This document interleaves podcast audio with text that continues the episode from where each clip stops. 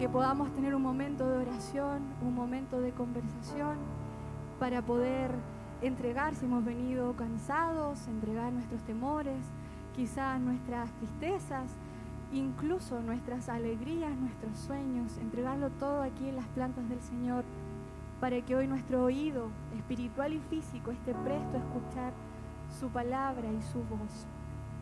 Padre Celestial, estamos hoy aquí reunidos agradeciendo que como iglesia, como cuerpo tuyo, nos das la honra, el privilegio de poder estar aquí.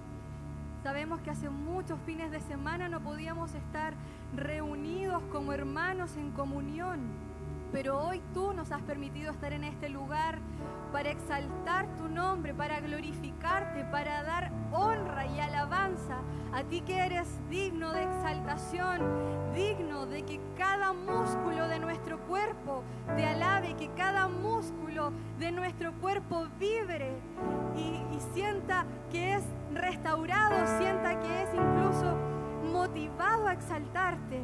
Sabemos, Señor, que tenemos un corazón, un alma, un espíritu que están hechos para darte la gloria y darte la honra. Y hoy queremos entregar lo que tú mereces, Señor. Queremos depositar en ti con confianza, con fe, con esperanza, todo lo que pueda haber en nuestra mente o en nuestro corazón, sea temor, sea angustia, sea miedo, sean sueños, aquí para que tú tomes el control.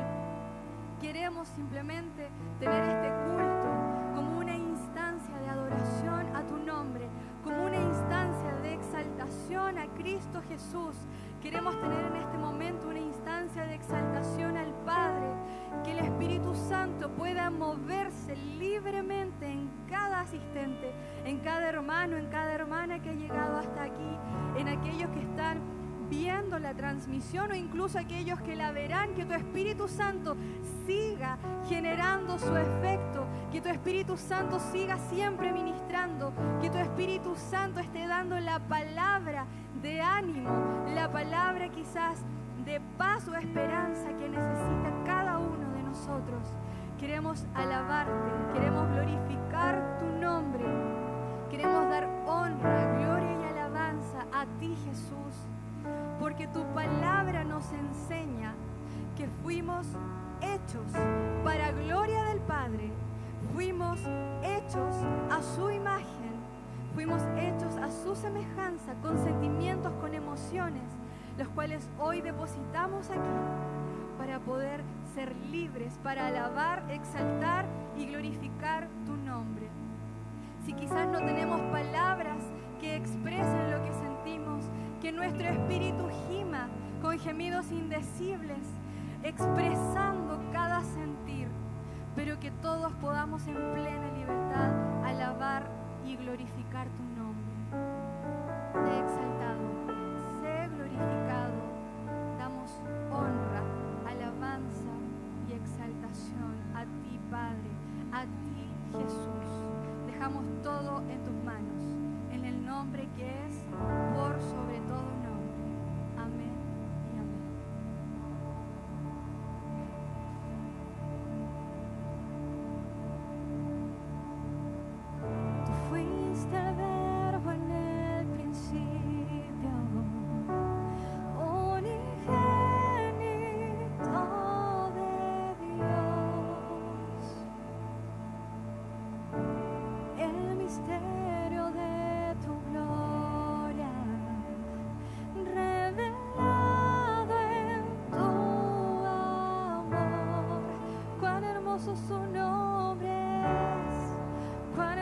su nombre el nombre de Jesús, mi rey.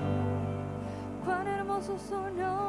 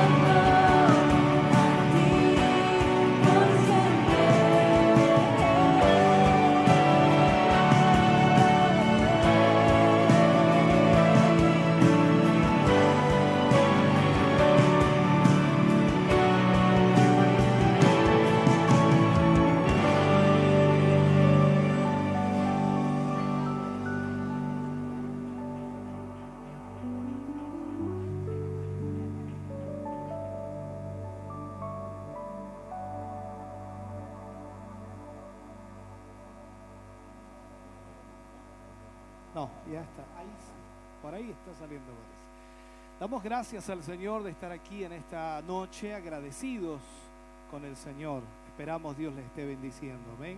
Puede sentarse. Dios le bendiga, mi hermano, mi hermana. Gracias damos al Señor de poder estar juntos hoy para adorar y exaltar el nombre del Señor. Y esperamos que la bendición de Dios pueda ser primordial hoy día, en primer lugar. Esperamos que el Señor pueda fortalecerle y bendecirle grandemente. El 15 de marzo del año 2020 fue el último culto que tuvimos acá un fin de semana, hablando de un fin de semana. 15 de marzo, cuando al siguiente día se promulgó las normativas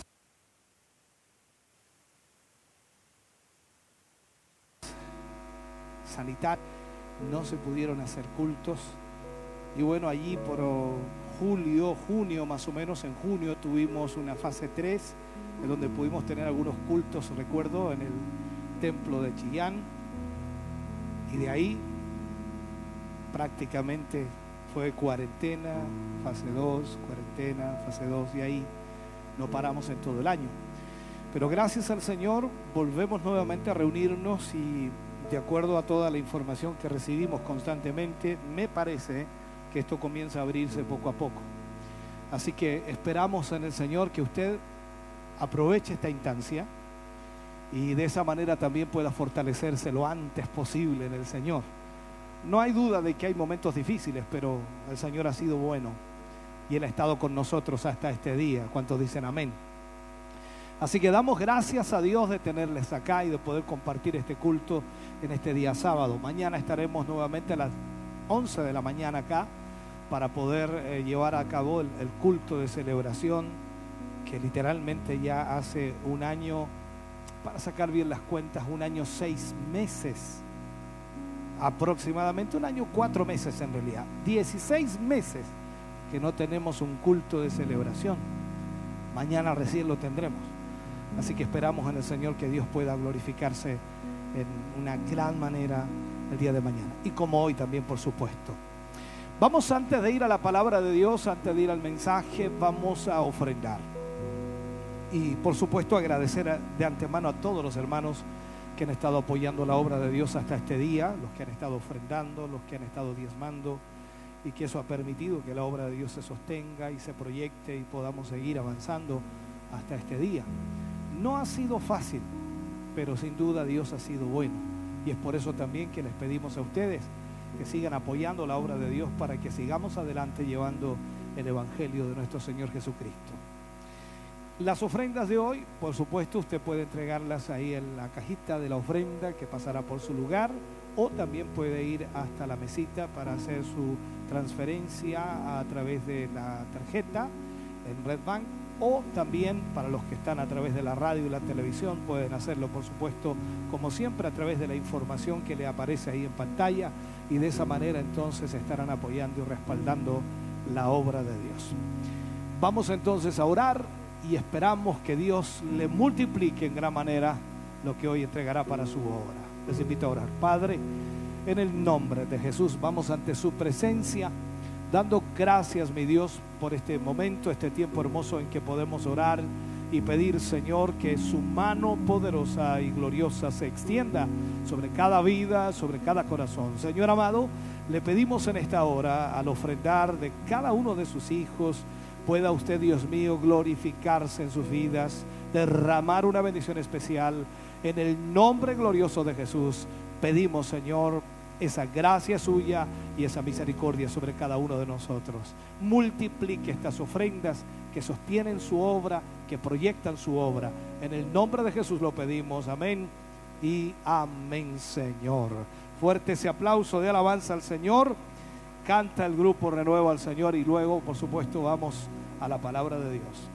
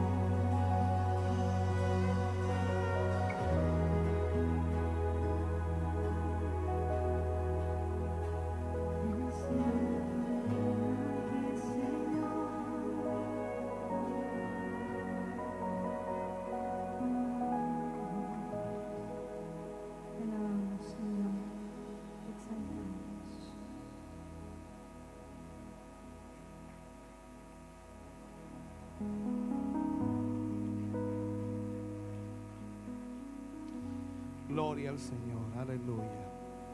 Vamos a ir a la palabra de Dios y vamos a abrir nuestras Biblias en el libro de Segunda de Corintios, capítulo 4. Segunda de Corintios, capítulo 4, versículos 7 al 10. Allí tomaremos la lectura del pasaje que usaremos para esta noche, ministrar palabra del Señor. Leo la palabra del Señor, lo hago en el nombre de nuestro Señor Jesucristo. Dice, pero tenemos este tesoro en vasos de barro, para que la excelencia del poder sea de Dios y no de nosotros. Que estamos atribulados en todo, mas no angustiados, en apuros, mas no desesperados. Perseguidos, mas no desamparados, derribados, pero no destruidos, llevando en el cuerpo siempre, por todas partes, la muerte de Jesús, para que también la vida de Jesús se manifieste en nuestros cuerpos. Oremos al Señor. Amado Dios, Oramos ante tu presencia dando gracias por tu amor, por tu misericordia. Gracias porque nos permites en esta noche, Señor, tener tu palabra para nuestra vida y esperamos con todo nuestro corazón que nos hables, nos ministres y que podamos, Señor, a través de esta palabra recibir la instrucción que, necesitamos. Señor, guíanos, dirígenos para que cada palabra que salga de nuestros labios, Señor, sea una palabra que, que tenga un propósito para tus hijos. En el nombre de Jesús nos ponemos en tus manos y creemos, Señor, que tú nos hablarás en esta noche para tu gloria. Amén y amén, Señor. Fuerte ese aplauso de alabanza al Señor. Aleluya, bendito Dios. Puede sentarse, Dios le bendiga. Hoy usaremos como título al mensaje, los problemas llegaron. Los problemas llegaron. Este es un análisis que vamos a hacer en realidad de lo que todos en algún momento vivimos. Y la verdad es que no estamos exentos de tener problemas, y usted se ha dado cuenta de eso, ¿no? Hoy vivimos en una sociedad caída, en una sociedad en pecado, y esta sociedad como la nuestra, lamentablemente hoy día constantemente vemos que lo primero o lo que prima en las mentes y en los corazones de los seres humanos es la envidia, el resentimiento, el egoísmo, la maldad. Esos son los elementos en realidad de presión que existen para nosotros como cristianos, como hijos de Dios. La maldad nos rodea por todas partes y también nosotros a veces como que queremos tomar parte de aquello, ¿no? La maldad hoy día está llegando a extremos inimaginables. Cada vez es peor. Alguien dijo por allí, siempre ha habido maldad, sí, es verdad, pero la maldad se ha ido intensificando. Y eso es una realidad que no podemos dejar de lado. Esa maldad también amenaza nuestra tranquilidad. ¿Quién no quiere vivir tranquilo? Pero vemos que en realidad muy pocas personas pueden vivir tranquilas porque su tranquilidad está siendo amenazada constantemente. Y eso trae desánimo, trae desesperanza, desasosiego. La gente no vive tranquila, vive temerosa, vive asustada, amedrentada, en fin. Y eso trae muchos conflictos a cada persona individualmente y también a las familias, a los matrimonios y por qué no decirlo también a la iglesia. En el proceso de resistir las situaciones, en el proceso de enfrentar los problemas, esos problemas difíciles, situaciones adversas, ¿no? Muchas veces corremos el peligro de estallar, de explotar, cuál sería nuestra forma de ser. Porque no, no, no somos capaces en realidad humanamente, en, en nuestra mentalidad, de poder ordenar la situación o quizás ver el lado bueno de las cosas. Y cuando hay problemas o cuando hay dificultades, cuando hay presiones, corremos ese peligro de estallar o de explotar. El ser creyentes, el ser hijos de Dios como lo somos nosotros, no nos asegura un blindaje frente a los problemas. O sea, no nos asegura de que no vamos a vivir problemas. No nos asegura que no vamos a, ser tocados o alcanzados por los problemas. Porque de una u otra manera los problemas van a llegar a nuestra vida. Muy por el contrario, cuando nosotros vemos la escritura, la palabra de Dios, si hay algo predecible, ¿no? Son los problemas, las dificultades. Jesús mismo le dijo a sus discípulos, en el mundo tendréis aflicción. Y la aflicción es un tipo de problema, de situaciones, de complejidades, situaciones muy difíciles. Por lo tanto, todo eso viene a nuestra vida y los problemas traen crisis y las crisis, por supuesto, traen las presiones sobre nuestra vida y la ansiedad comienza a manifestarse en nosotros. Cuando estamos en medio de un problema, lo que más deseamos es salir del problema. Incluso cuando vemos que se asoma un problema en la distancia, no queremos que llegue, pero son inevitables. Ahora la pregunta que muchos cristianos se hacen es, ¿de qué sirve enfrentar problemas? ¿De qué sirve enfrentar problemas? Estas preguntas me las han hecho muchas veces los hijos de Dios, porque cuando atendemos a algunos hermanos y siempre, siempre tenemos que atender a hermanos que tienen problemas. Y, ellos dicen, lo primero que dicen en sus palabras, yo, yo no sé por qué tengo que vivir esto. Yo no sé por qué tengo que pasar esto. Yo, yo no sé por qué tengo que enfrentar esto. O sea, están diciendo de qué sirve tener problemas o de qué sirve enfrentar este problema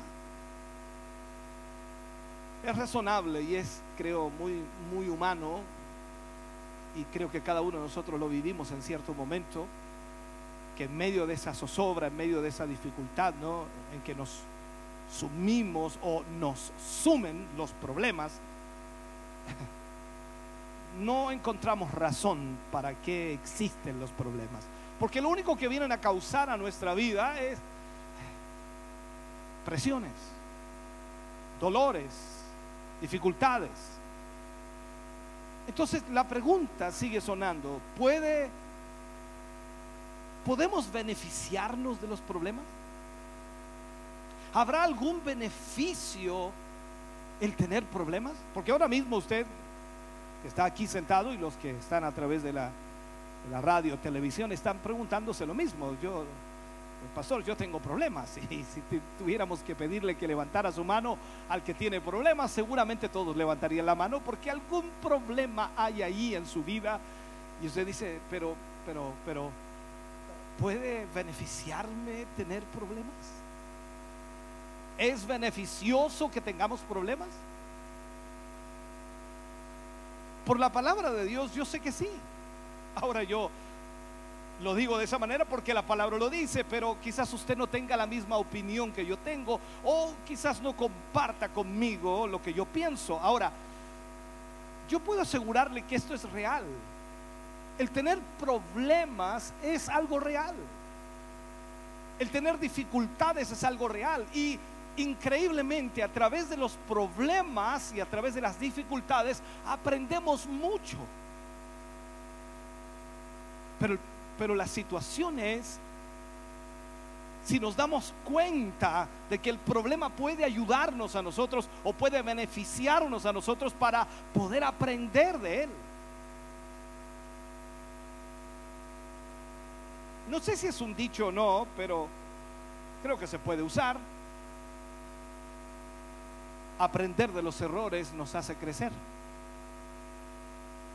Cuando cometemos algún tipo de error, después no volvemos o no queremos volver a cometerlo porque ya aprendimos la lección y sea como sea, entonces hemos crecido.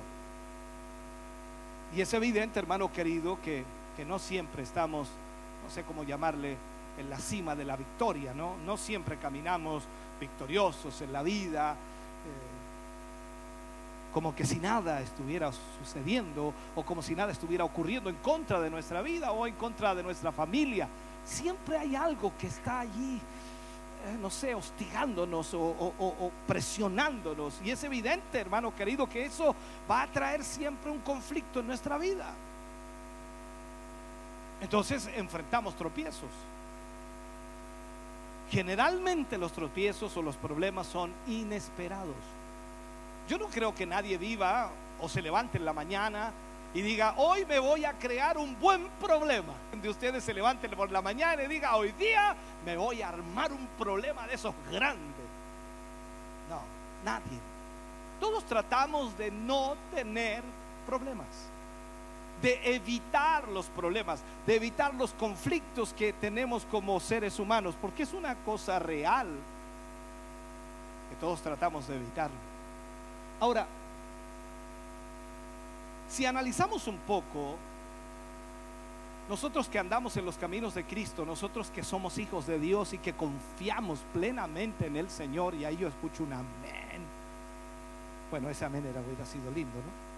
Porque nosotros confiamos en el Señor, ¿o no? Ay, sí, perfecto. Entonces es un hecho que si nosotros caminamos en Cristo, confiamos en Él, no puede compararse, hermano querido, el problema, por muy grande que sea, no puede compararse una adversidad como lo viven los que están sin Cristo. Ahora, yo sé que el Evangelio en sí no es un parque de diversiones en donde usted se va a divertir y a pasarlo bien. No, no, no, no. El Evangelio no es eso. El apóstol Pablo describe una situación cuando le escribe, por supuesto, la carta a los creyentes de Corintios, lo que acabábamos de leer cuando habla acerca de vivir por la fe. Y él les escribe de esta manera. Y cuando nosotros nos damos cuenta de esto, hay algo sumamente importante. Nosotros no debemos desesperarnos ni rendirnos. ¿Me está escuchando? aunque arrecie la tormenta y aunque sea tremendamente difícil lo que estamos viviendo, no importa qué esté pasando a nuestro alrededor, nosotros no debemos desesperarnos. Además es imperioso, es urgente que nosotros aprendamos a perseverar a través de los problemas a caminar a través de los problemas, a vivir a través de los problemas. Porque la mano de Dios se moverá en una forma extraordinaria y nos mostrará que Él está con nosotros. ¿Sabe cuándo? Cuando estemos en problemas. Creo que la mayor parte de los cristianos, y usted que está aquí hoy, ha vivido experiencias. Cuando más usted ha experimentado la presencia de Dios es cuando más problemas ha tenido. O sea, me refiero, vuelvo, recapitulo. En otras palabras, cuando usted tiene problemas es cuando la mano de Dios se manifiesta más fuertemente en su vida. Cuando usted está bien, no tiene problemas, usted no está buscando la presencia de Dios. Usted puede incluso venir al culto, al gozarse, pero nunca experimentará. Pero cuando usted está en medio de los problemas, usted clama a Él y Él le oye. Ahora, en nuestro diario vivir al lado de Jesús, porque caminamos al lado de Jesús, Él está con nosotros. Lo que experimentamos entonces es un proceso constante, o sea, constantemente estamos en presencia de Dios y eso se transforma en un aprendizaje. Todos los días vamos aprendiendo algo diferente. Es un proceso de aprendizaje. Y eso nos da crecimiento, tanto personal como también espiritual, en la parte humana y también en la parte espiritual. En lo que en lo que pueden ser los contratiempos, hermano querido, los problemas o los conflictos, a veces juegan un papel importantísimo en nuestra vida porque eso nos enseña a confiar en el Señor. ¿Qué es lo que nos lleva a afirmar esto? ¿O qué, por qué, pastor, usted afirma esto, que esto es así? ¿Por qué lo hace? ¿Sabe? La certeza o la seguridad de que los problemas son naturales en la vida, toda persona vivirá problemas y más cuando somos cristianos. Porque el aceptar a Jesús automáticamente nos enfrentamos a una lucha mucho mayor que la que teníamos antes. Entendamos esto. Al aceptar a Jesús, nosotros no compramos un seguro contra la, ¿cómo llamarle? La contrariedad o el problema o el conflicto. No, no, no.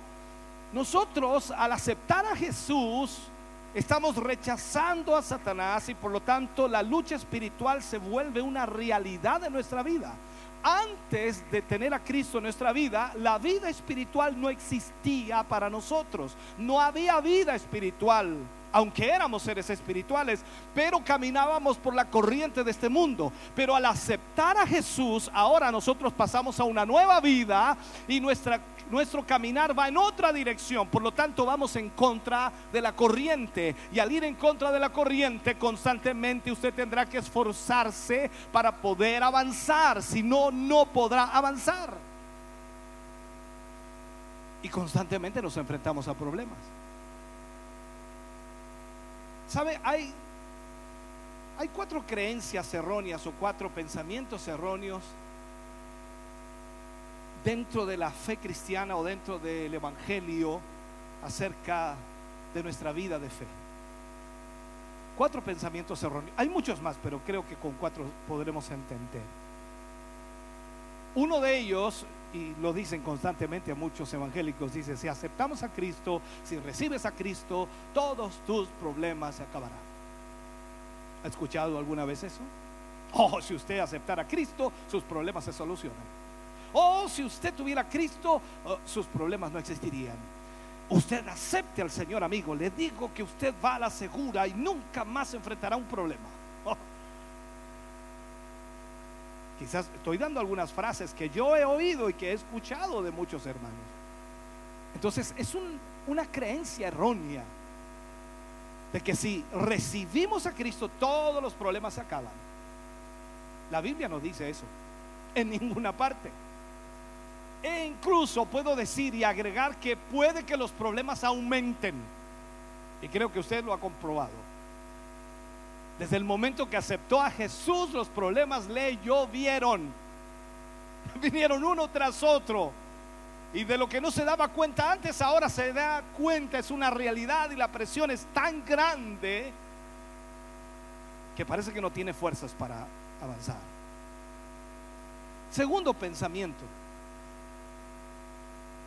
Ellos dicen, o algunos dicen, que la Biblia tiene la solución a todos los problemas. ¿Ha escuchado eso?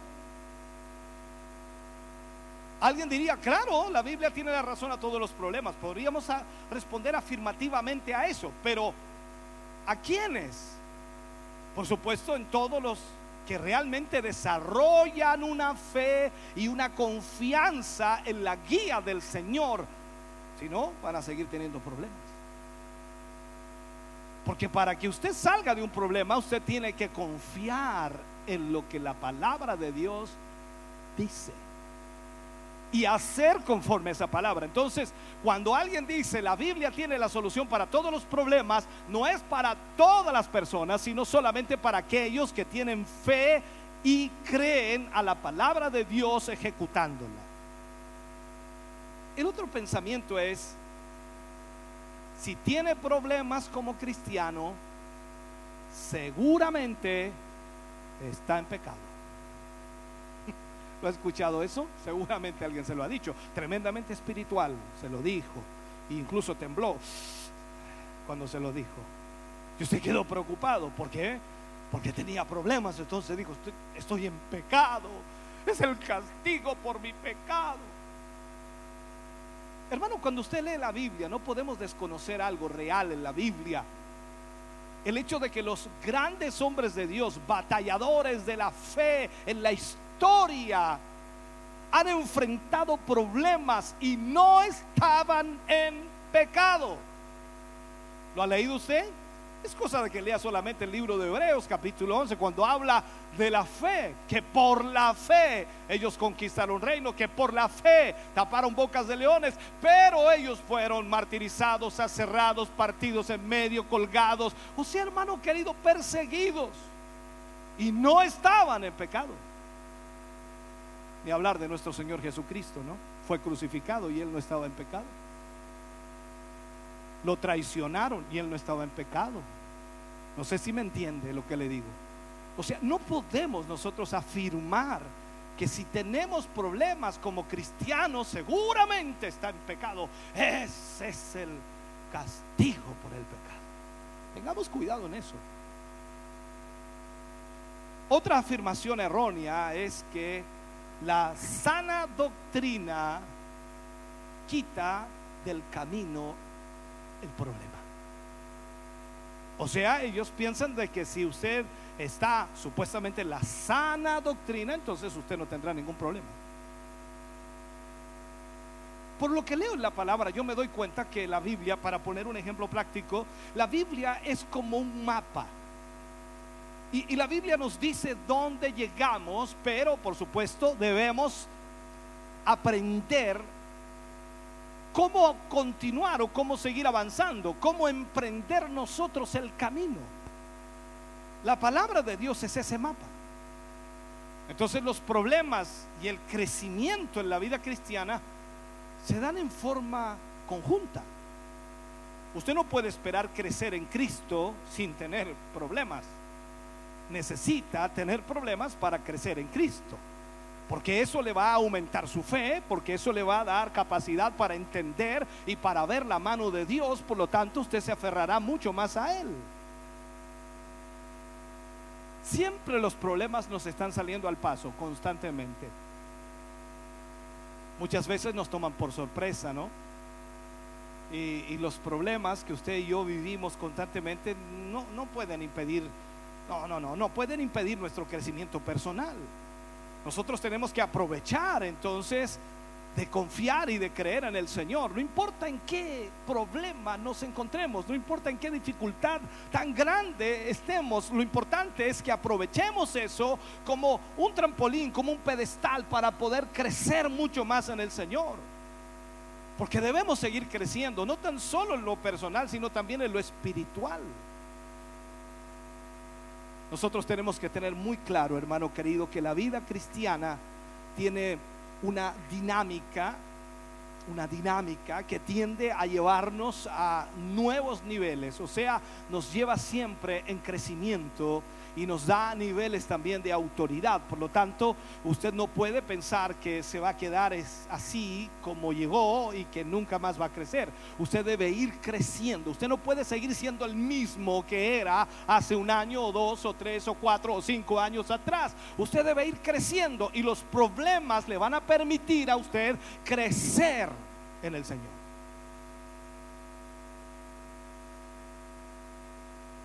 Cuando guste, diga un amén si le gusta. Ahora, cuando nosotros disfrutamos de la presencia de Dios, no hay duda de que nos motiva para avanzar, ¿cierto? Usted siente la presencia de Dios, el Espíritu Santo toca su vida y usted se siente motivado y se va motivado a la casa hasta el primer problema. ¿Le ha pasado eso? Usted estuvo en un culto de gloria, de bendición, de presencia de Dios, de fluir, manifestación, bautismo en el Espíritu Santo, llenura. Oh, Dios mío, estuvo precioso el culto. Qué tremendo. Dios nos visitó y llega a la casa y hay problemas. Y hasta ahí llegó todo. Entonces nos preguntamos por qué todo termina allí. Porque no entendemos que ese problema nos va a ayudar a crecer mucho más. La palabra de Dios siempre nos orienta al crecimiento. Pablo le escribió a los Corintios, le dijo, debiendo ser ya maestros muchos de vosotros. O sea, siempre está enfocándonos al crecimiento, a que nosotros podamos ser diferentes a lo que somos hoy. Pablo le escribe a, los creyentes de Filipos, a los filipenses, y les escribe de esta manera en Filipenses capítulo 4, versículo 12 al 14. Creo que todos hemos leído ese pasaje. Y dice, a ver si es el mismo que tengo yo aquí. No, por favor, Filipenses capítulo 4, versículo 12 al 14. Voy a leer lo que tengo acá. O me equivoqué de versión o qué hice. No es que lo haya ya alcanzado, dice. Pablo hablando. Y dice, no es que lo haya ya conseguido o que ya sea perfecto. Sin embargo, sigo adelante esperando alcanzar aquello para lo cual Cristo me alcanzó a mí. Y creo que todos vivimos exactamente lo mismo. El Señor nos alcanzó para algo. Alguien dirá, bueno, el Señor me alcanzó para salvarme, entonces debería llevarte. Si tan solo te alcanzó para salvarte, entonces que te lleve luego. Quiero que entiendan. Sin embargo, dice, sigo adelante esperando alcanzar aquello para lo cual Jesús me alcanzó a mí. Hermanos, no pienso que yo mismo lo haya logrado ya, más bien una cosa hago, olvidando lo que queda atrás y esforzándome para alcanzar lo que está delante. Sigo avanzando hacia la meta para ganar el premio que Dios ofrece mediante su llamamiento celestial en Cristo Jesús. Todos hemos sido alcanzados por el Señor. Y eso nos enfoca que debemos seguir adelante, olvidando lo que queda atrás. Usted no puede seguir sufriendo con los problemas que ha vivido en los meses pasados o años pasados. Usted no puede quedarse pegado allí. Es tiempo de zafarse de eso y mirar hacia adelante. Poner la mirada en lo que está adelante. El pasaje, y Pablo lo dice, que él no se considera perfecto. No somos perfectos, hermano querido, pero estamos creciendo siempre. Aún más, la palabra dice que debemos llegar a la estatura de un varón perfecto. Por lo tanto, no somos perfectos. Entonces, ¿qué significa eso? Que tenemos que crecer. Nos está motivando a crecer, nos está alentando a crecer, nos está diciendo ustedes deben crecer. Y siempre vamos a estar creciendo por la palabra de Dios. ¿Por qué? Porque la meta es esa, crecer. La meta proviene del término griego scopos, con K, S, K-O-P-O-S, que se traduce como, como una marca sobre la cual fijar la mirada. Es como que nos pongan una marca allá, allá tienes que llegar.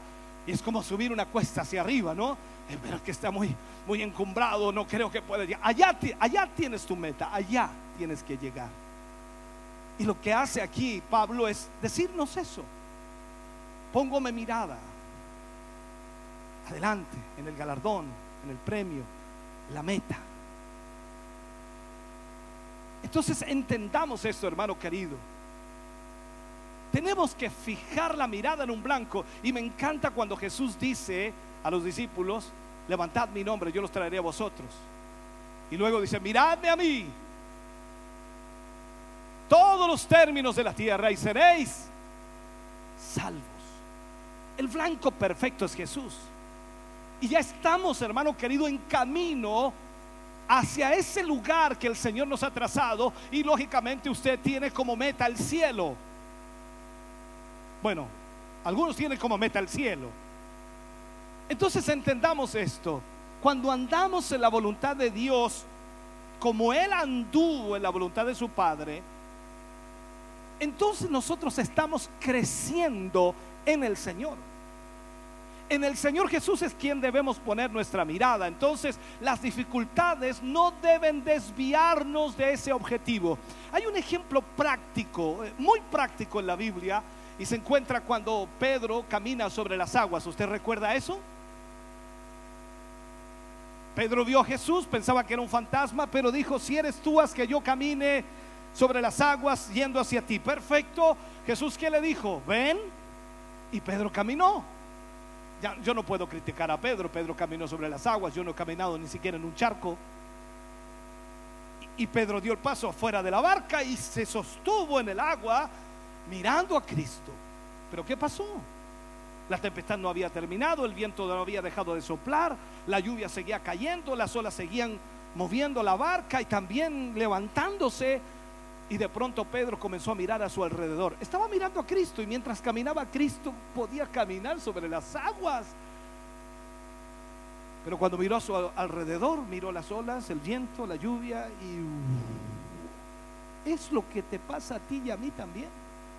Cuando dejamos de mirar a Cristo en medio de la tempestad, nos hundimos.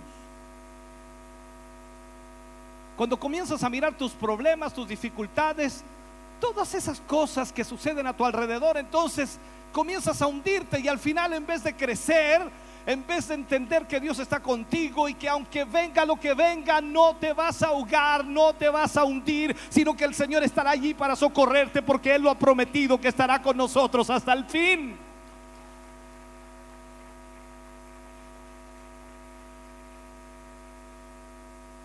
Puedo decir también que aquí hay un problema, ¿no? E, en nosotros, los problemas reflejan nuestra madurez espiritual también, ¿no? Cada problema que viene a tu vida va a identificar o va a marcar tu madurez espiritual. No voy a preguntarle cómo se considera espiritualmente, creo que no es adecuado, pero usted puede pensarlo. Dios nos sacó de un pasado horrible. Y como dijo Pablo yo era como un abortivo, como el último, el peor de todos. Pero el Señor lo rescató. Y cada uno de nosotros tenemos una vivencia en la vida sin Cristo. Y sabemos de dónde Dios nos rescató. Estábamos inmersos en miles de problemas. Y por supuesto eso no significa que, que podamos seguir atados al ayer. Porque el Señor nos rescató de allí. Él rompió tus cadenas, rompió mis cadenas. En algunos casos rompió con el vicio, con la droga, con el alcohol, con el pecado, la inmoralidad, la corrupción, el robo, lo que sea. Dios rompió con eso, con tu boca que hablaba de todo menos de Dios. Entonces rompió con todo eso, rompió con tus cadenas y el Señor te sacó y te libertó de aquello. Entonces sabemos de dónde nos sacó el Señor.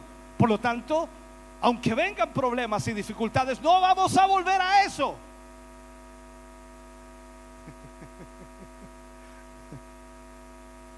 No podemos seguir atados al ayer. Por eso Pablo decía, una cosa hago, me olvido. Y prosigo a la meta. Los errores del pasado no pueden amarrarnos, hermano querido. Si ayer vencimos por la gracia de Dios, y lo digo vencimos en el buen contexto de que el Señor Jesús nos libertó, entonces no podemos seguir atados al ayer.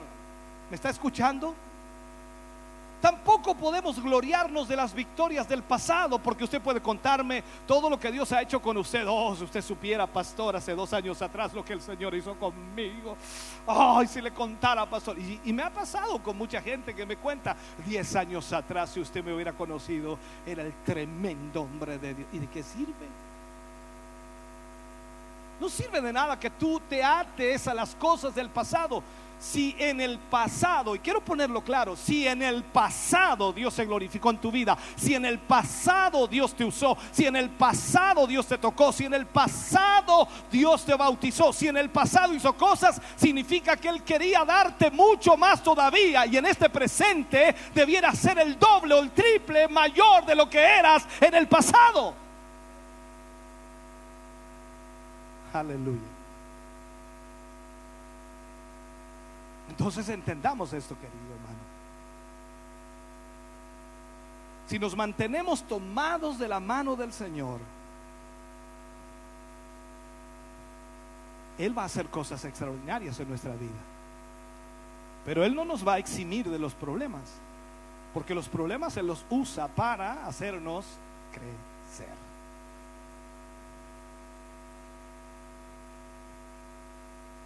Solo de esta manera vamos a poder avanzar, hermano querido, en el crecimiento de la fe cristiana. Tenemos que asumir nuevos nuevos pensamientos. Y ese es el problema, que muchos cristianos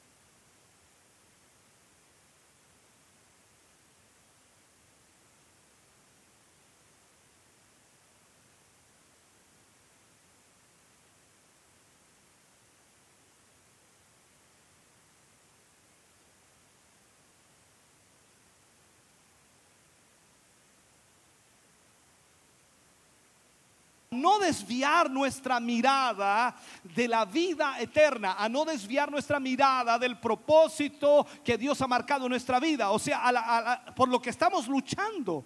Cada uno de nosotros quiere estar en la gloria con el Señor. Cuando suene la trompeta, yo quiero irme. Oh, cuando suene la trompeta, yo quiero volar así como un cohete. ¡Fua! Yo no sé si usted quiere volar. Ahora el problema es que no puedo volar yo. Tiene que llevarme él. Y pasa lo mismo con usted. Por lo tanto, mi esfuerzo es para hacer la voluntad de Dios y cuando suene la trompeta, el Señor me lleve porque estoy haciendo su voluntad. Ese es el anhelo de cada creyente. Miramos la vida eterna y hacia eso es que estamos marchando, hacia la vida eterna. Por lo tanto, la perseverancia en este sentido, hermano querido, es clave para vencer los problemas. Usted y yo tenemos que perseverar. Y tal como lo aprendemos en el pasaje que leía, debemos someter nuestra naturaleza carnal, nuestra naturaleza humana a Dios. Y al mismo tiempo llevar a la práctica aquello que aprendemos en el Señor, que es perseverar. No dejar que las dificultades nos conduzcan a un abismo de desesperación no permitir que esas dificultades nos, nos lleven a un de creer, ni mucho menos caigamos, hermano querido, a una frustración, sino que debemos levantarnos y debemos de nuevo confiar en el Señor, no importa lo que estemos viviendo. El diablo te va a decir una y otra vez, te voy a matar, te voy a matar, te voy a matar. Ríete en la cara del diablo. Si él pudiera hacerlo, ya lo hubiera hecho que rato, pero no ha podido hacerlo. Pregúntate por qué no ha podido hacerlo hasta ahora. Pregúntate por qué no ha podido hacerlo. Es que mi Padre no se lo ha permitido. Es que Dios está con nosotros y Él nos ha guardado hasta el día de hoy. Por lo tanto, puedes confiar en el Señor. Y eso es lo que dices alabanza. Puedo confiar en el Señor.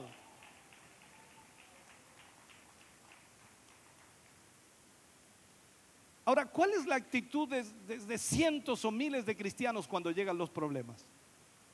¿Conocen la, actitud de ellos? Lo primero es salir huyendo. Salir huyendo. ¿Cómo salen huyendo? Se descarrían. Se alejan de Dios.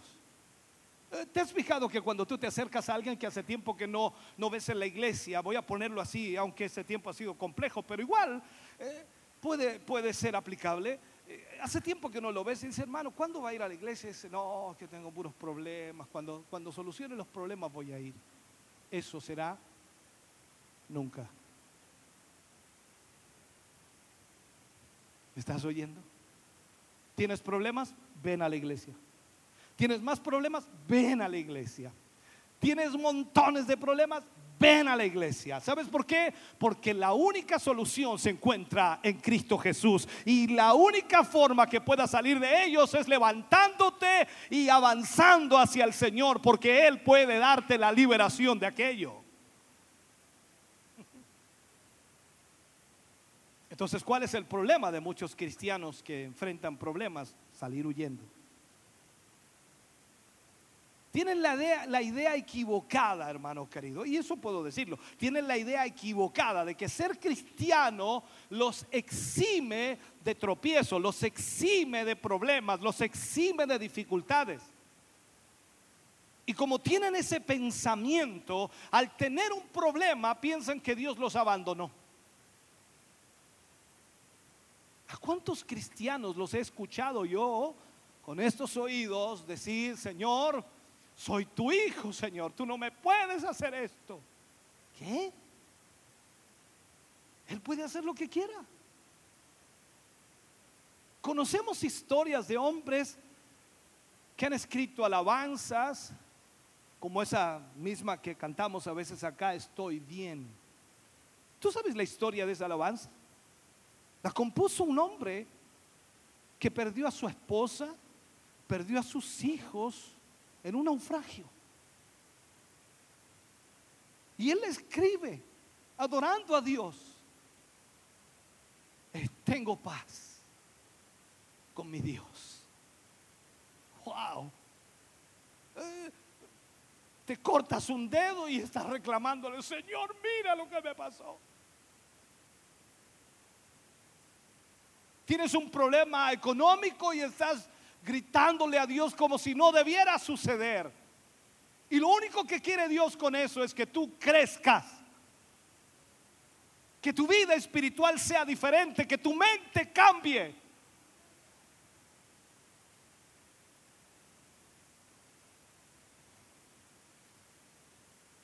Tremendo error que cometen algunos cristianos.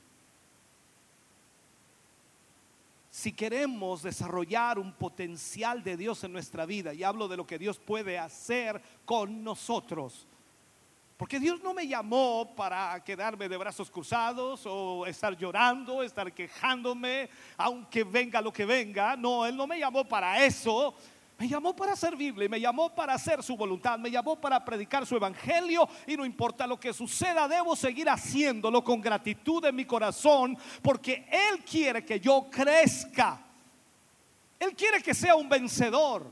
Y un vencedor, hermano querido, velo en todas las historias. Un vencedor no sale sin ningún rasguño. Un vencedor sale cansado, agotado, sin fuerzas, cortado en la espalda, qué sé yo, con un brazo menos, pero salió vencedor. La batalla es arrecia, la batalla es dura. Pero cuando tú vences en el nombre del Señor, no importa todo lo que hayas sufrido, cuando tú llegas a la victoria, tú dices, el Señor estuvo conmigo, no me dejó, no me desamparó, estuvo cada paso conmigo.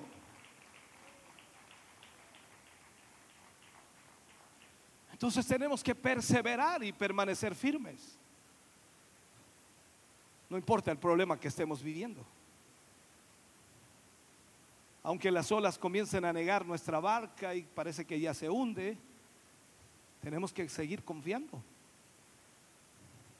Jamás debe olvidar, hermano querido, que el crecimiento es para enfrentar los problemas. Tú has leído, yo también he leído la palabra de Dios cuando Pablo escribe y dice que Él no pondrá más carga sobre nosotros que la que podemos llevar. Que juntamente con la prueba, Dios traerá la salida. Mira, mira, mira lo que nos dice. O sea, cuando tú dices, es que no doy más y estás ahí, es porque das. oh Dios. No tiene ninguna ciencia en realidad, pero debemos analizarlo. Y cuando tú estás en medio de la prueba y la dificultad, dices que yo no puedo más, el Señor dice, sí puedes.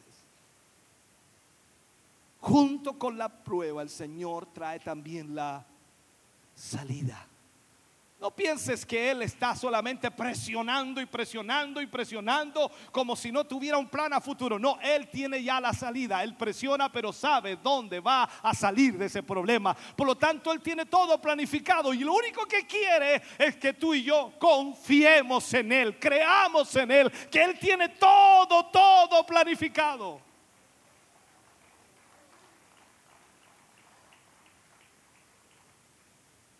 Una vez le dije a un hermano, hermano, crecer y aprender van juntos, van de la mano.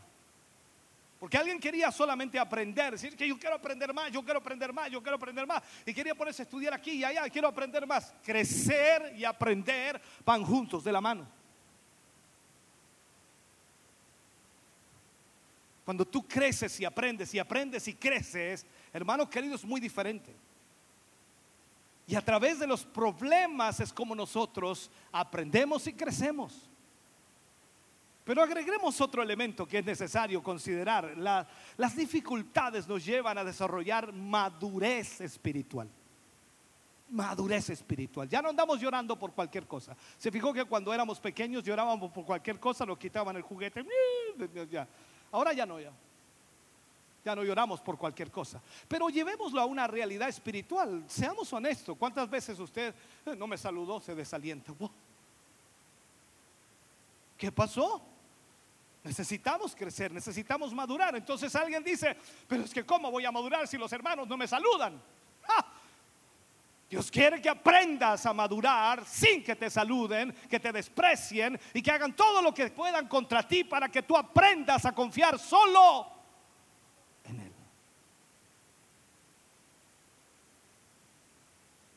Pero nosotros no entendemos porque no crecemos, porque no aprendemos. Ese es nuestro problema. Desarrollar la madurez espiritual no es algo que tú o yo podamos hacer personalmente, es algo que Dios hace a través del proceso. Cuando miramos a los, a los, creyentes del primer siglo, cuando miramos a la iglesia primitiva, hermano querido, ¿cómo, cómo pudieron hacerlo ellos? Perseguidos, Muchos de ellos fueron muertos, ni hablar. Eh, Esteban tiene que haber tenido un hermano, una madre, un padre, una familia. Pero la Biblia no relata eso. Sin embargo, seguimos viendo a los cristianos hacer la obra de Dios. Mataron a Jacob, un batanero le pegó en la cabeza, se la rompió. Y luego iban a, matar, iban a matar a Pedro y la iglesia, ¿qué hizo? Se fue a orar y Dios libertó a Pedro. O sea, vemos eso extraordinario y pareciera un, un cuento de hadas, pero no es un cuento de hadas, es algo real que Dios puede hacer en este tiempo también. Dios lo puede hacer hoy. Ellos, los creyentes del primer siglo, vivieron cosas impresionantes, pero también en los creyentes del primer siglo había gente tarda para oír. Y usted lo lee en la palabra de Dios. Tardos para oír. O sea, eran, eran personas que se quedaban en, en los primeros rudimentos de la fe. Resignados, en otras palabras, a los, a los pocos avances en su crecimiento. Ese era el problema también en la iglesia primitiva. Veías a tremendos hombres de Dios y veías a otros que se quedaban en los primeros rudimentos de la fe. Y hoy está pasando exactamente lo mismo. Hay gente que si no le traes un chopete, hermano querido, no sigue llorando.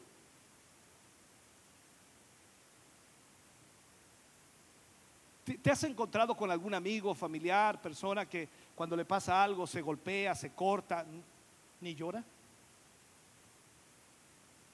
Pero hay otros que ven sangre. Uh.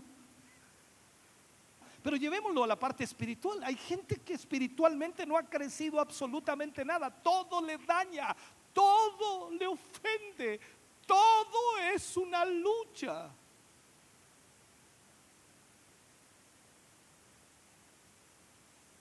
Esa condición tal como pasó en el primer siglo, de mucha gente que era tardo para huir, les impedía alcanzar nuevas dimensiones en la vida de Dios o nueva, nuevas, nueva visión de Dios, por decirlo así. Es posible, es posible que hoy también sea igual. E- Eso dificulta esas circunstancias, esos conflictos, esos problemas que nos afectan. Hermano querido, nos dificulta el crecimiento personal y más aún el espiritual. Sin duda los primeros problemas siempre van a amenazar nuestra vida espiritual y nos van a llevar a correr con desespero, con preocupación, sin ningún rumbo a tratar de buscar la solución del problema. Hay personas que a veces tienen un problema y le preguntan a Pedro, Juan, Diego, José, a todo el mundo le preguntan, tratando de encontrar una respuesta. Y después ellos deciden, este, este, este, este, este me aconsejó bien, ¿por qué haces eso? ¿Acaso no confías en Dios? ¿Acaso no confías en su palabra?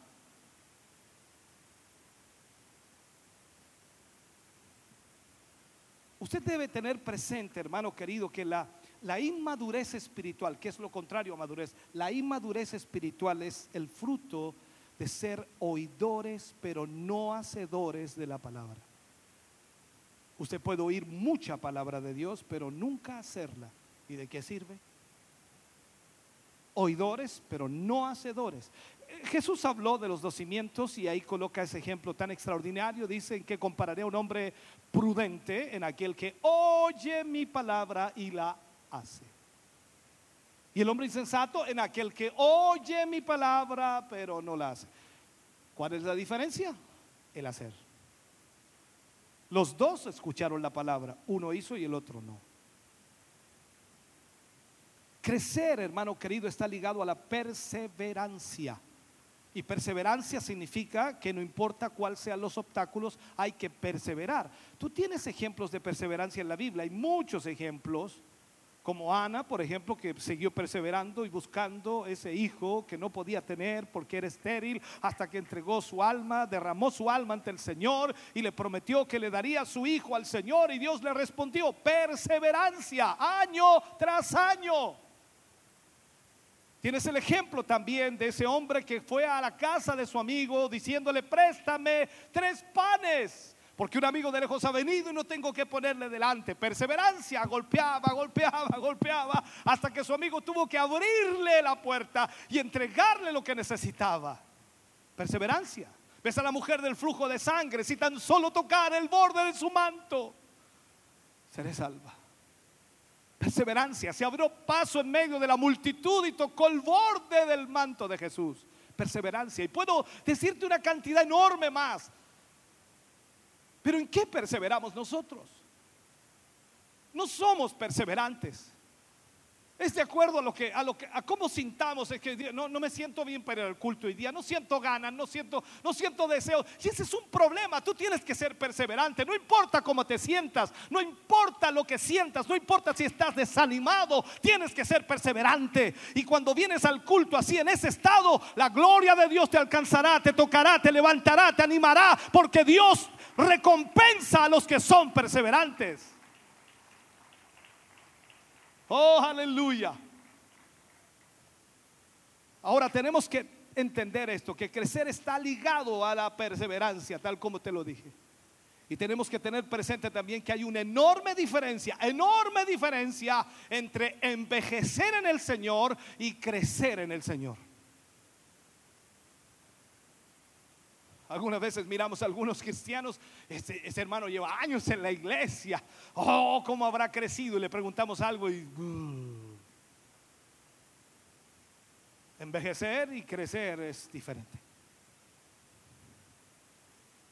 Tú sabes que en inglés al abuelo se le dice grand, grandfather. Entonces uno dice, eh, el abuelo sabio, el hombre sabio, y a veces no es sabio. Solo envejeció.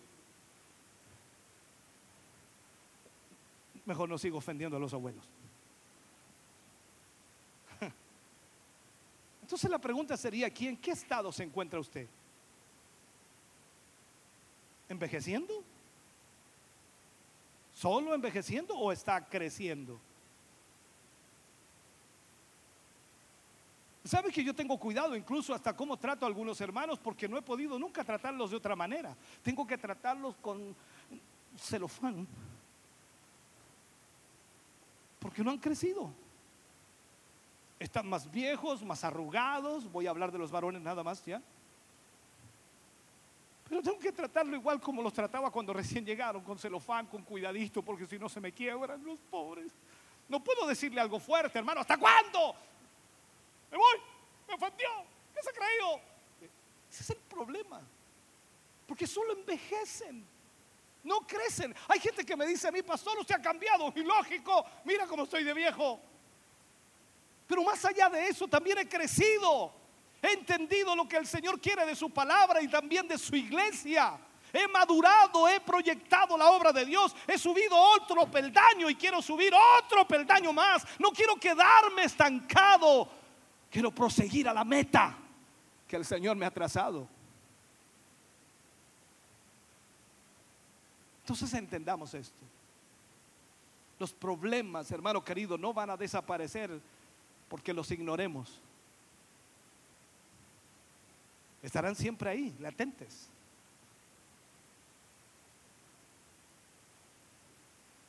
Usted ha escuchado esa frase, ese refrán, ¿no? el tiempo borra. No queremos enfrentar los problemas, por lo tanto dejamos que el tiempo los, borre. ¿Vas a hablar con el hermano? No, ¿para qué? No, mejor que el tiempo lo borre. Eh, ¿Vas a hablar con la hermana? No, es que mejor que el tiempo lo borre. ¿Por qué no hacemos lo que debemos hacer y enfrentar el problema, hablar, conversarlo? ¿Por qué? ¿Por qué no lo hacemos? ¿Por qué? porque no hemos madurado.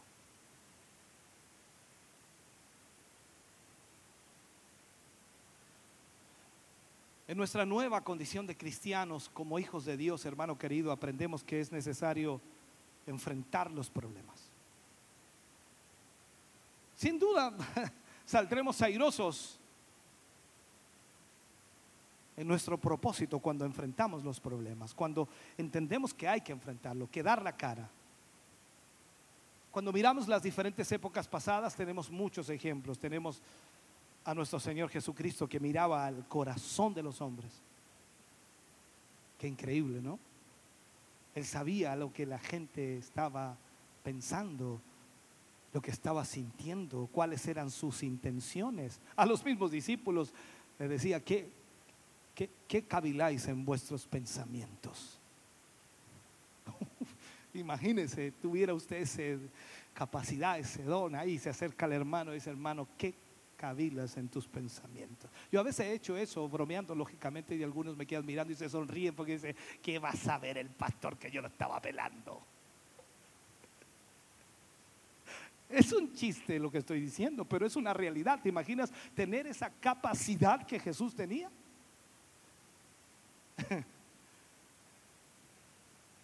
Él, nos lleva, hermano querido, Jesús nos lleva a sobreponernos a las dificultades.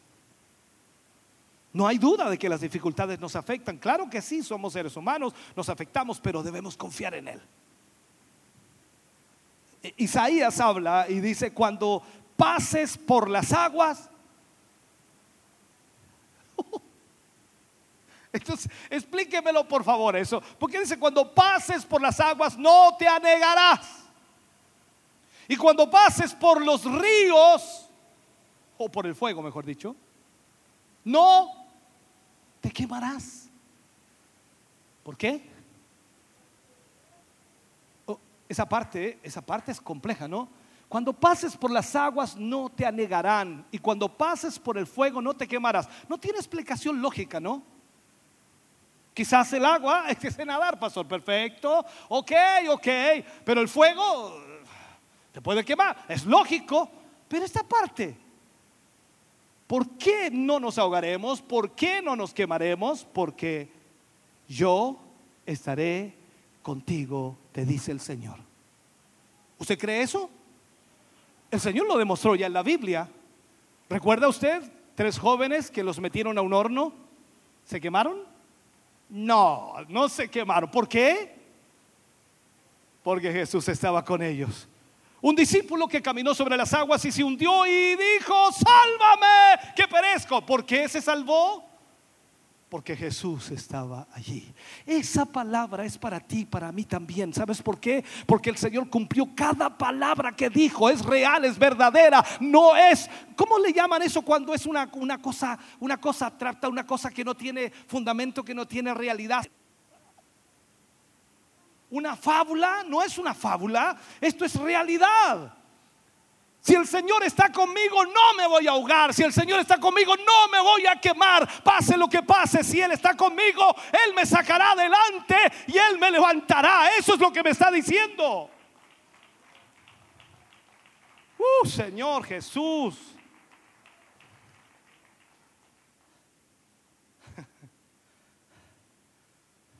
Con ese versículo, ¿sabe la iglesia? Estamos en victoria. con esa palabra estamos más que en victoria. Esto es cosa aquí de sacar, como dicen los, los ¿cómo se Las banderas y decir, aleluya, estamos en victoria. Pero tienes problemas, pero Él está conmigo. Es que tienes dificultades, pero Él está conmigo. Podemos estar llenos de problemas, pero Él está conmigo. Ahora usted debe aprender que siempre habrá algo que querrá detenernos, siempre habrá algo que querrá estancar nuestro avance o nuestro crecimiento como hijos de Dios. El enemigo conoce la palabra de Dios también, es una verdad, y la conoce más que muchos cristianos, ¿sabía usted?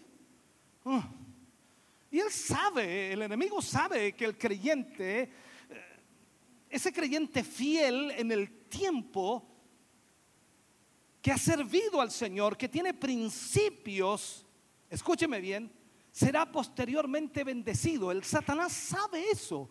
Si usted es fiel al Señor en lo poco, entonces Satanás sabe que Dios lo bendecirá más y será fiel en lo mucho. Entonces lo que quiere hacer es detener, trabar, estancar lo que Dios tiene para usted.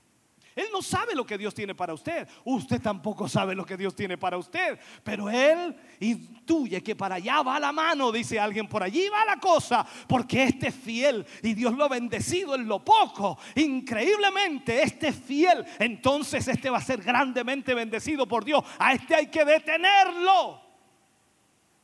Entonces hará lo posible, ¿para qué? Para aumentar, hermano querido, la presión sobre su vida para que usted quede reducido.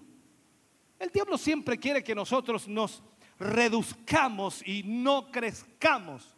Que ojalá eh, en términos eh, físicos quedemos enanos, quedemos pequeños, que no crezcamos nunca. Eso es lo que el enemigo quiere. Espiritualmente no quiere verle crecer. Por eso usted puede llegar a ser, no es muy ofensivo lo que voy a decir Señor, puede llegar a ser alguien grande físicamente, pero espiritualmente ser un niño pequeño. Deuteronomio capítulo 27, versículo 17, ojalá no me equivoque en este, dice, maldito el que redujese el límite de su prójimo. Y dirá el pueblo, amén. ¿Qué quiere hacer el enemigo? Reducirte. Reducirte cada vez más. Reducirte y darte y darte y darte y darte. Cosa que no quieras venir a la iglesia, no quieras servir a Dios, no quieras buscar a Dios, no quieras ser fiel a Dios. Porque sabe el enemigo que Dios tiene algo grande para ti. Pero como tú no lo sabes entonces y como no estás confiando en Dios, Él te reduce cada vez más, cada vez más, cada vez más. Pero Dios llama maldito a todo aquel intente reducir o achicar a su hermano. Juan cuando escribe en el capítulo 10, versículo 10, en, en la parte principal o primera, dice, el diablo vino para matar, robar y destruir. Todas esas palabras se pueden reducir a esto. Simplemente ha venido a reducir a achicar lo que Dios quiere darnos. Eso es como preguntarle al cristiano, hermano, ¿valoras lo que Dios te ha dado? ¿Tú valoras lo que Dios te ha entregado?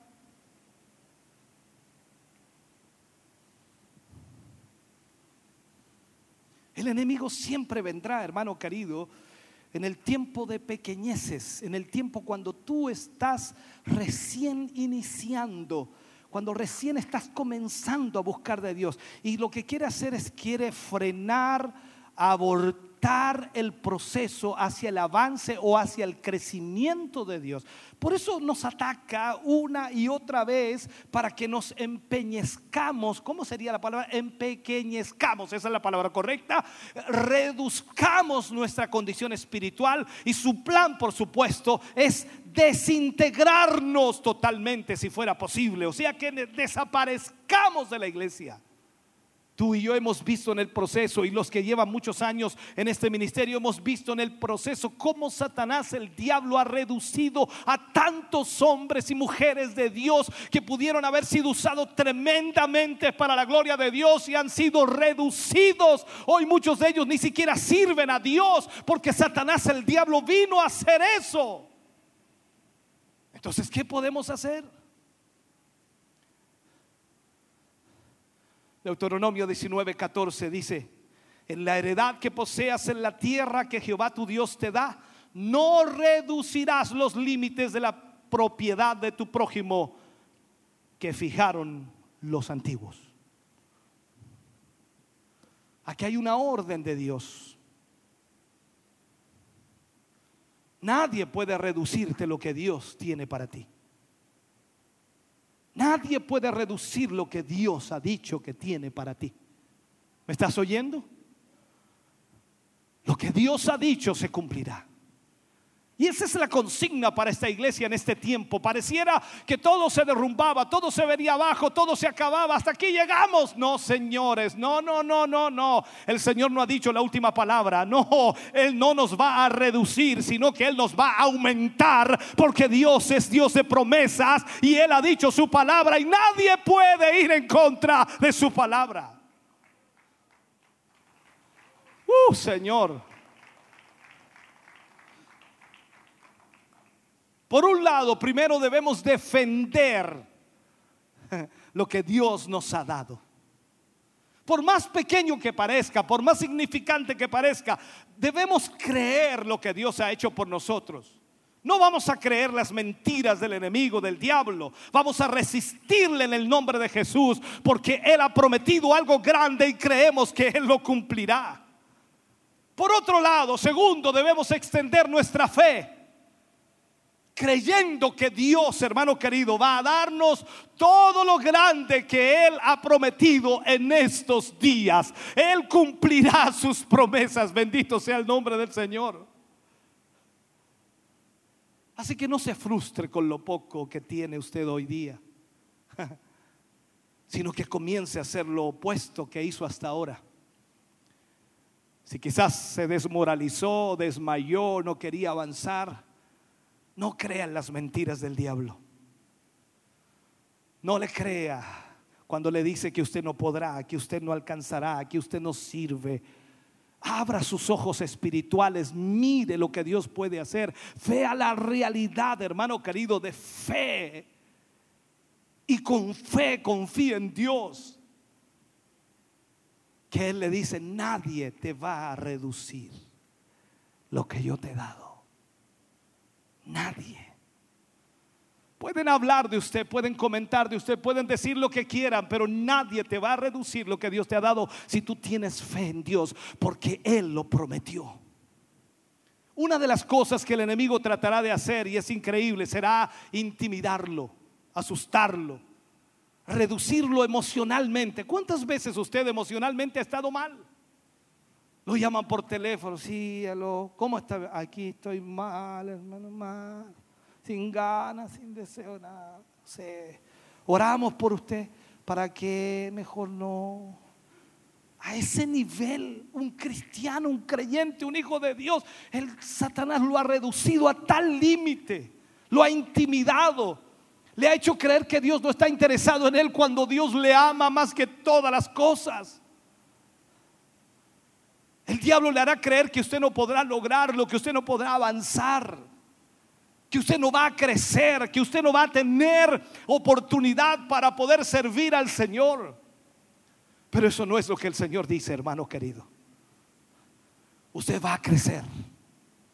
Usted se va a extender. Aleluya.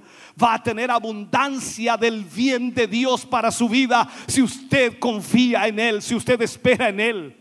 Tome la palabra con fe en su corazón para que su negocio, para que su empresa, para que su ministerio, para que su economía, para que su salud, para que su familia crezca, se ensanche y pueda realmente usted ver la mano de Dios.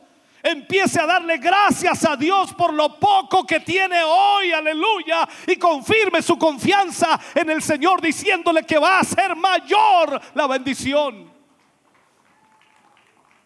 Oh, aleluya. Sabes, yo agradezco todos los días al Señor. Porque Él fue fiel para darme lo pequeño.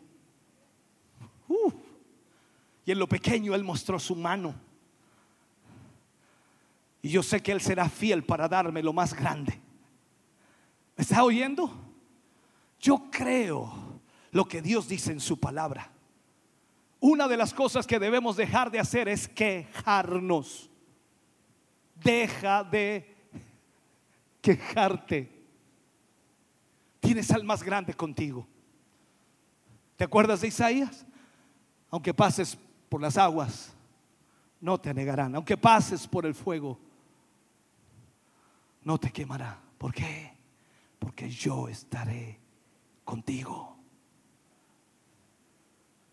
Deja de quejarte, hermano querido, y comienza a ver que lo pequeño de hoy comenzará a ser aumentado.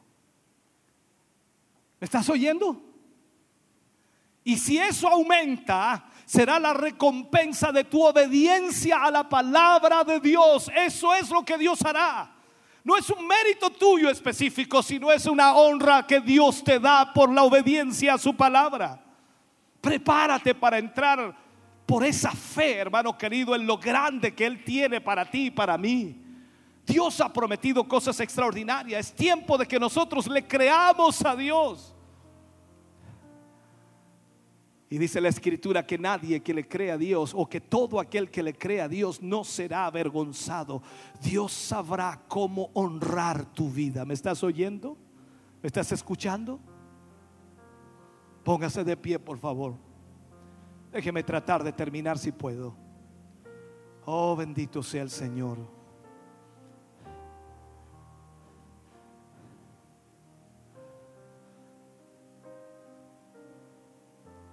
Dígale al Señor como yo le he dicho muchas veces al Señor. Ahora me doy cuenta, Señor, que lo poco que tengo es tu señal segura de que lo más grande está en camino.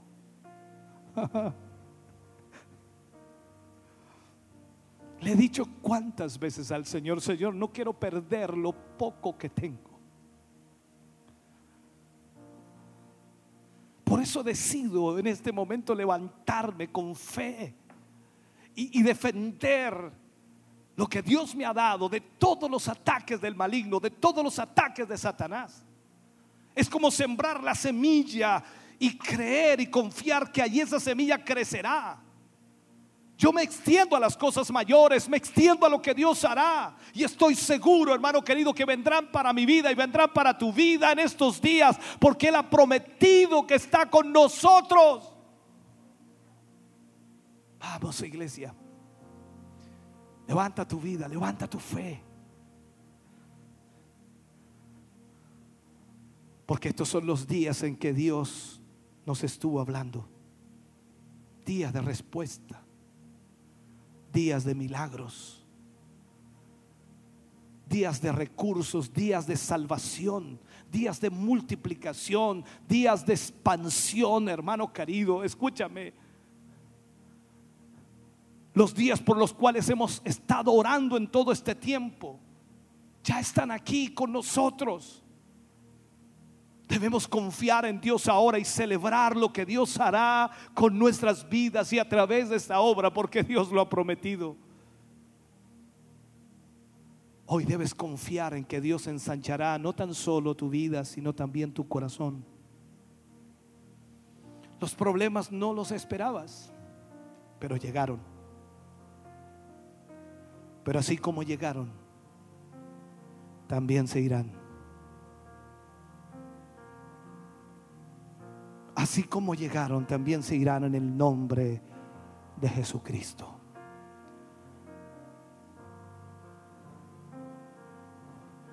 Aunque pases por las aguas, no te anegarán.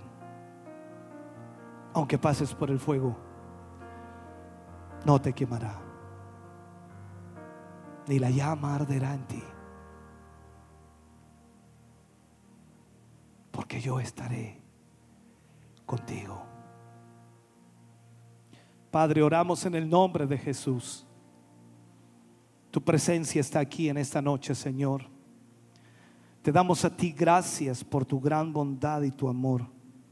Sé, Dios mío, que nos hemos extendido en este mensaje, pero ha sido necesario. Yo te pido que tu Espíritu Santo, Señor,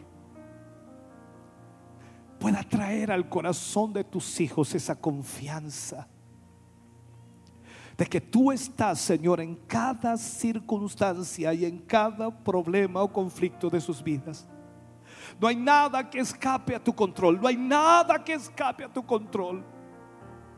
Aún en los tiempos más difíciles, Señor, tú eres quien tiene el control.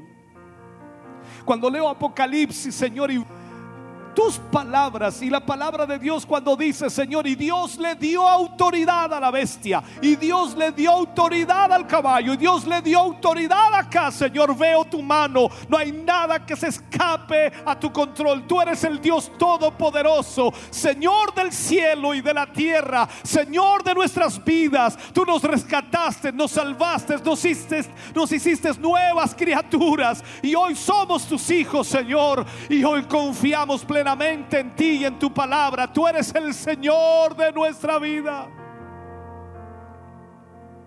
Te adoramos, Jesús.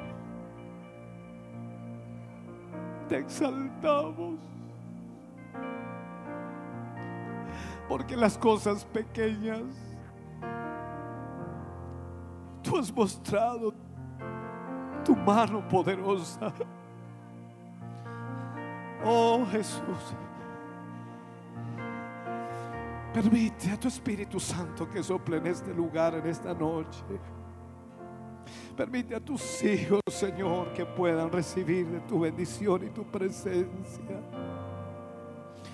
Espíritu Santo de Dios.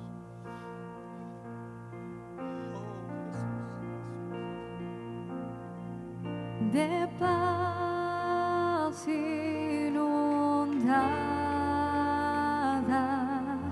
mi senda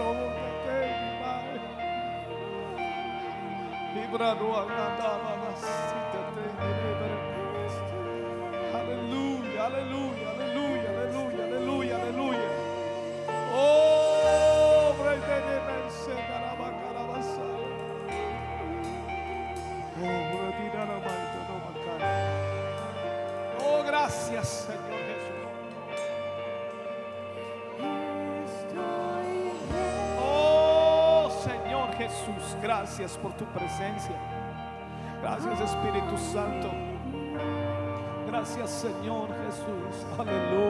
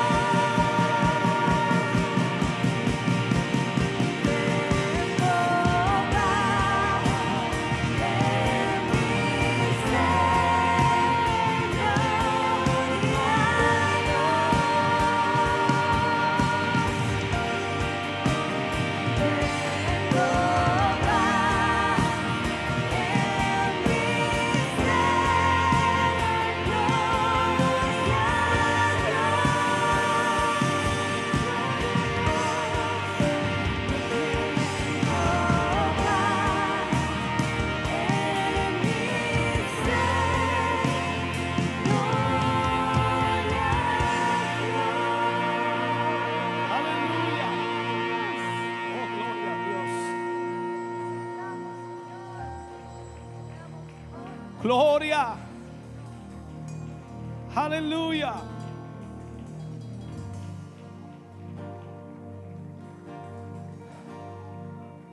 Pero tenemos este tesoro en vasos de barro para que la excelencia del poder sea de Dios y no de nosotros. Nosotros que estamos atribulados en todo, mas no angustiados, en apuros, mas no desesperados, perseguidos, mas no desamparados, derribados, pero no destruidos, llevando en el cuerpo de, llevando en el cuerpo siempre por todas partes la muerte de Jesús para que también la vida de Jesús se manifieste en nuestros cuerpos. Padre, gracias te damos. Hemos sido bendecidos por tu palabra, hemos sido bendecidos por ella. Yo te ruego que tu Espíritu Santo siga tratando con el corazón y vida de cada uno de tus hijos, se fortaleciéndoles. Llévales a un crecimiento espiritual para que puedan entender, Señor, lo que tú quieres hacer. Mi Dios, gracias por esta palabra. En el nombre de Jesús, amén. Y amén. Fuertes alabanza, de alabanza, de alabanza, de alabanza. Ese aplauso. Vamos, vamos. Fuerte, fuerte. Aleluya. Gloria a Dios. Bendito sea el nombre del Señor. Cantamos una última alabanza y terminamos nuestro culto hoy, si Dios así lo permite. Gloria a Dios, aleluya.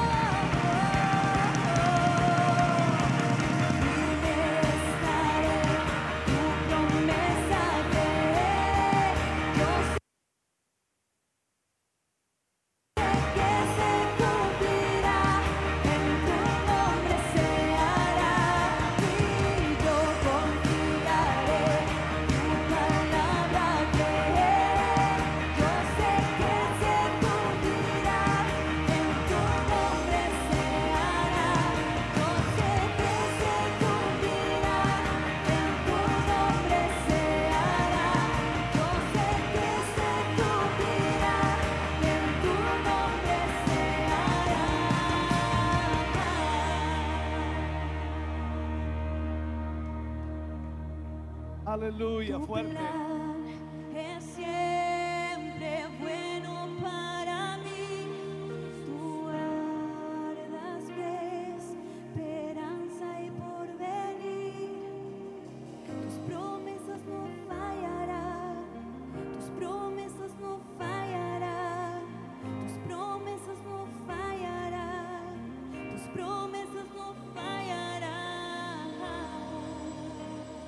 Gracias Jesús. Fuerte ese aplauso de alabanza al Señor.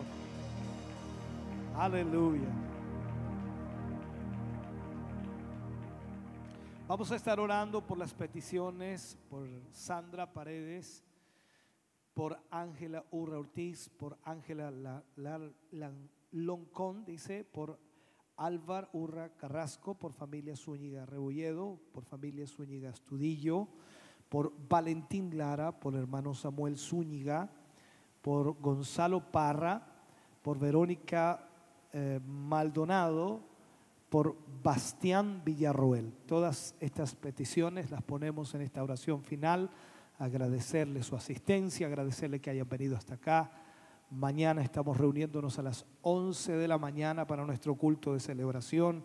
Esperamos una linda y hermosa bendición de Dios también el día de mañana. Vamos a orar al Señor. Padre, en el nombre de Jesús, vamos ante tu presencia, Señor, dándote gracias por tu gran amor y misericordia. Tú has sido bueno en este día. Nos has bendecido, nos has fortalecido. A través de tu palabra, Señor, hemos recibido el enfoque necesario para nuestra vida. Señor, glorifícate en cada uno de tus hijos y a través de tu palabra, Señor, ellos puedan tomar fuerza, ánimo, ganas de seguir adelante. Padre, oramos por las peticiones que hemos mencionado, oramos por cada una de ellas, Señor, y te pedimos, obra un milagro, Señor, sana al enfermo, restaura la vida de tus hijos. Tú eres el Dios de los milagros. Gracias, mi Dios, por todo lo que tú haces y seguirás haciendo. En el nombre de Jesús, danos tu bendición hoy para tu gloria. Amén. Y amén, Señor. Aleluya. Fuerte ese aplauso de alabanza para el Señor. Dios les bendiga grandemente. Gracias por habernos acompañado. Mañana 11 de la mañana nos volvemos a encontrar acá. Bendiciones del Señor. Los problemas llegaron es el tema que estuvimos escuchando en este hermoso culto de este día sábado, ya cuando son las 21 con 20 de la noche. Hemos estado transmitiendo en vivo y en directo eh, junto a todos ustedes quienes han podido acompañarnos y disfrutar de esta hermosa transmisión. Esperamos Dios haya bendecido su vida a través de este mensaje, a través de cada alabanza, a través de cada uno de los eh, momentos que hemos estado compartiendo junto a ustedes en esta transmisión en vivo y en directo, hoy de una forma mm, especial desde el kilómetro 14 camino a Pinto, ahí en el templo corporativo. Eh, nuestros hermanos han estado reunidos para poder eh, compartir de este culto especial y nosotros esperamos que ustedes también a través de los medios de comunicación hayan disfrutado de eh, esta hora y media, aproximadamente dos horas que hemos estado compartiendo junto a ustedes. Hay muchos saludos que estuvieron llegando. Nosotros, por supuesto, queremos mencionar a cada uno de ustedes. Saludamos a nuestro hermano Esteban Sandoval, quien nos escribe a través de Facebook y dice Dios les bendiga. Eh, Samuel Saavedra escribe Dios les bendiga, bendiciones. Alexis León escribe también saludos y muchas bendiciones mis hermanos. Viviana Riquelme dice Dios les bendiga grandemente, qué hermoso poder alabar a Dios juntos los hermanos en armonía. Eh, nuestra hermana Julia Sandoval dice hermosa palabra de eh, hoy. Andrea Marabolí escribe bendita palabra de nuestro Señor. Rosa Burgos dice bendiciones pastores, grato escucharle. Nuestra hermana Rosa Navarrete dice amén, qué linda tu palabra, viva y eficaz, Dios les bendiga. Rosalina Urra escribe bendiciones mis hermanos desde Curanilagüe y un saludo para todos nuestros hermanos también de Curanilagüe. Eh, Erika Santander escribe bendiciones siervo, el Señor le use grandemente. Eh, Ana Vázquez nos escribe, hola hermanos, hermosa palabra, muchas bendiciones para todos. Y Rosa Enríquez también envía bendiciones a través de Facebook, son los saludos que han ido llegando. Eh, aprovechamos también de saludar a nuestros hermanos quienes han estado por YouTube. Raúl Patricio Salazar escribe bendiciones a todos mis hermanos y nietos. Amén. Eh, para mi rey, yo soy, es el nombre del canal que nos escribe también. Dice saludos desde Camino a las Mariposas. Y nuestro hermano Daniel Vergara. Macarena Manríquez escribe bendiciones mis hermanos, saludos a mi obispo desde el sector Linco Oriente, Co eh, Coyipuy, aquí en casita escuchando esta, eh, hermoso, este hermoso culto. Nuestra hermana Elsa Subiabre dice, hermoso mensaje que nos deja el Señor en esta hora. Bendiciones a todos mis hermanos y hermanas. Saludos a mi obispo, pastora y familia. Amén. Y nuestra hermana Marlene Castro escribe maravilloso, ahí comentando también los, eh, eh, lo que ha ido aconteciendo en este culto que hemos estado transmitiendo en vivo y en directo compartiendo junto a ustedes. Nosotros eh, agradecemos su sintonía y esperamos que Dios le haya bendecido a usted junto a su familia. Y por supuesto la invitación es para el día de mañana. Se estará transmitiendo nuevamente lo que es el culto de celebración desde el kilómetro 14 camino a Pinto y desde nuestro templo corporativo eh, recordemos que ya como estamos en eh, fase 3 en nuestra eh, ciudad de Chillán y también en la localidad de Pinto, se permite cierto poder tener estas reuniones presenciales con un aforo por supuesto muy reducido, pero sin duda es importante también ahí que estarán nuestros hermanos compartiendo la palabra del Señor y ustedes, por supuesto, también a través de eh, la transmisión de Radio Maús, de Televida, de nuestras páginas en Internet y también de Facebook y YouTube. Así que usted puede conectarse y disfrutar como siempre de la transmisión en vivo y eh, de lo que Dios también estará hablando a nuestras vidas. Así que la invitación entonces es para el día de mañana a partir de las 11 de la mañana compartir esta nueva transmisión.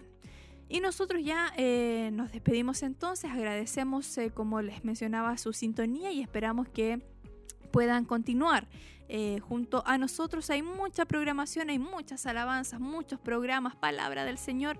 Ahí está todo preparado para que usted también pueda recibir de esa bendición que viene de parte de nuestro Señor Jesucristo. Agradecemos a nuestra hermana Damaris también que nos acompañó acá en eh, los controles de los estudios de Radio Emaús y por supuesto a cada uno de ustedes quienes han estado compartiendo junto a nosotros. Les deseamos que Dios les bendiga grandemente, que tengan una muy buena noche y recuerde el día de mañana a partir de las 11 de la mañana una nueva transmisión del culto de celebración. Que Dios les bendiga.